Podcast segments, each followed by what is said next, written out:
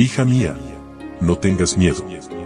Un devocional que te ayudará a aliviar tus preocupaciones, mientras aprendes a vivir en la paz del Dios Todopoderoso.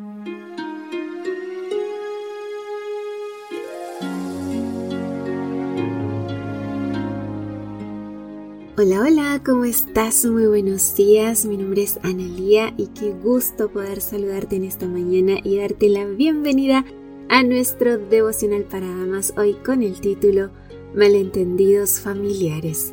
Leo en Josué capítulo 22, versículo 25.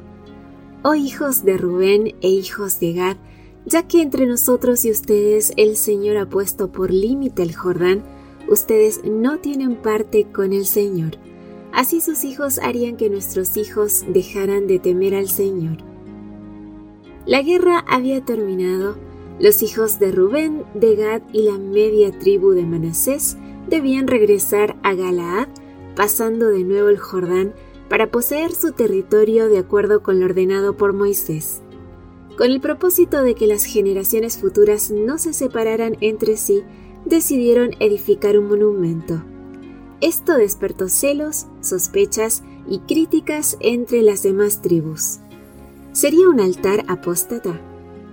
No te dejes llevar por celos o juicios apresurados. Este malentendido por poco termina en una guerra civil. ¿Cuán a menudo provienen serias dificultades de una simple interpretación errónea hasta entre aquellos que son guiados por los móviles más dignos? Lo bueno es que decidieron verificar el rumor antes de seguir acusando. Ambas partes tenían responsabilidad en este malentendido, tanto quienes se apresuraron a juzgar como quienes construyeron el monumento sin informar el propósito de lo que estaban haciendo. Una comunicación efectiva en la familia, la iglesia o la comunidad es la mejor herramienta para prevenir o resolver dificultades. Los representantes les hicieron reproches mordaces y los culparon de rebelarse contra Dios se apresuraron a condenar la acción de sus hermanos antes de escuchar las razones de aquellos. Si bien es importante por un lado que se evite la indiferencia al tratar con el pecado, es igualmente importante por otro lado que se eviten los juicios duros y las sospechas infundadas.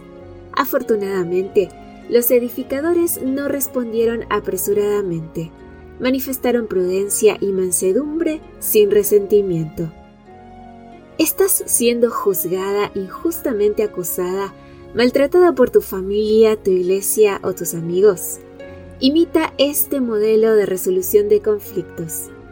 Dejando claro su propio celo y fervor a Dios, explicaron con detalles las razones de sus acciones. Aun cuando se les acuse falsamente, los que están en lo justo pueden permitirse tener calma y ser considerados.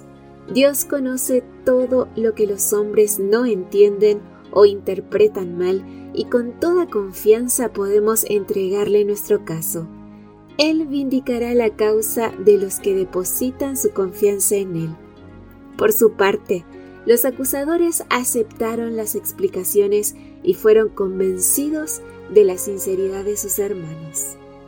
Amiga, Admite hoy cualquier error cometido, acepta la verdad y no intentes convencer a otro de tus propias razones.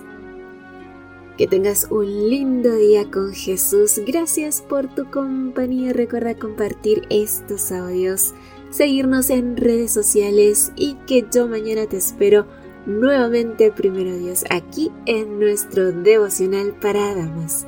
Bendiciones. Gracias por acompañarnos. Te recordamos que nos encontramos en redes sociales.